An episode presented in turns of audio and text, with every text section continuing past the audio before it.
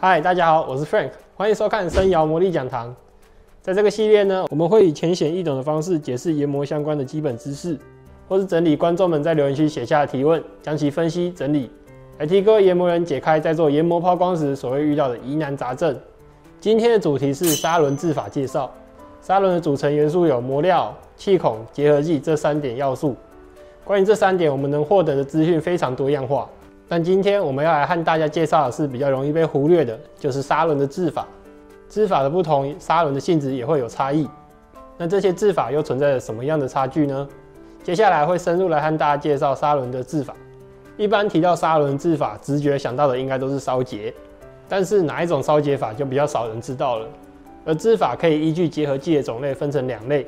今天呢，我们先和大家介绍无机质结合剂。首先呢，是无机质结合剂当中的粘土烧结法，将磨料与常识、耐火性粘土或可溶性粘土互相结合，先制成砂轮的形状。等待干燥后，先在瓮中加热到八百度，然后再进熔炉，接着加热至一千三至一千五百度，放置四到七天在瓮中，等冷却之后就可以马上使用了。百分之九十的砂轮都是采用这样的烧结法，粗细力度皆可以通用，主要用于精密磨削、工具磨削等。那这类烧结法也是存在着优缺点的。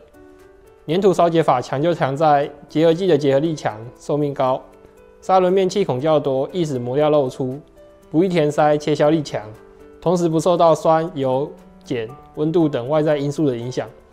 结合度的范围也很广，组织及硬度较为均匀。同时纯度较高，可以透过高温将不钝物去除，但它的缺点也很明显。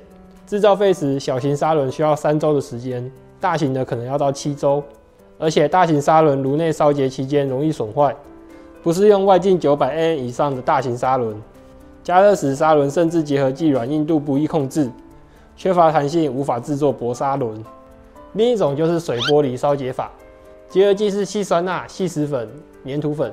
此种结合剂和溶氧化铝的磨料混合后，加水就可以制成砂轮的形状。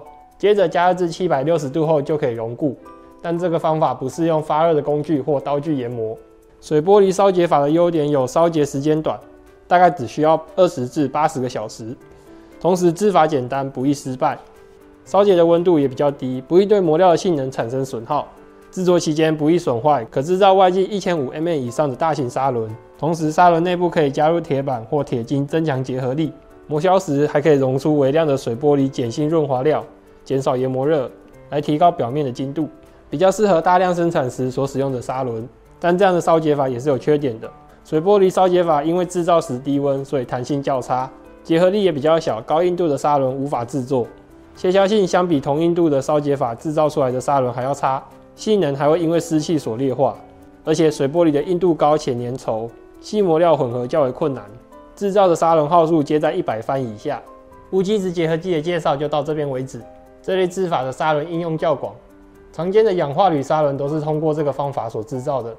下周也会和大家带来其他的制法。今天的影片就到这里为止。假如想知道更多研磨抛光的基本知识的话，可以到底下留言，让我们知道你的想法。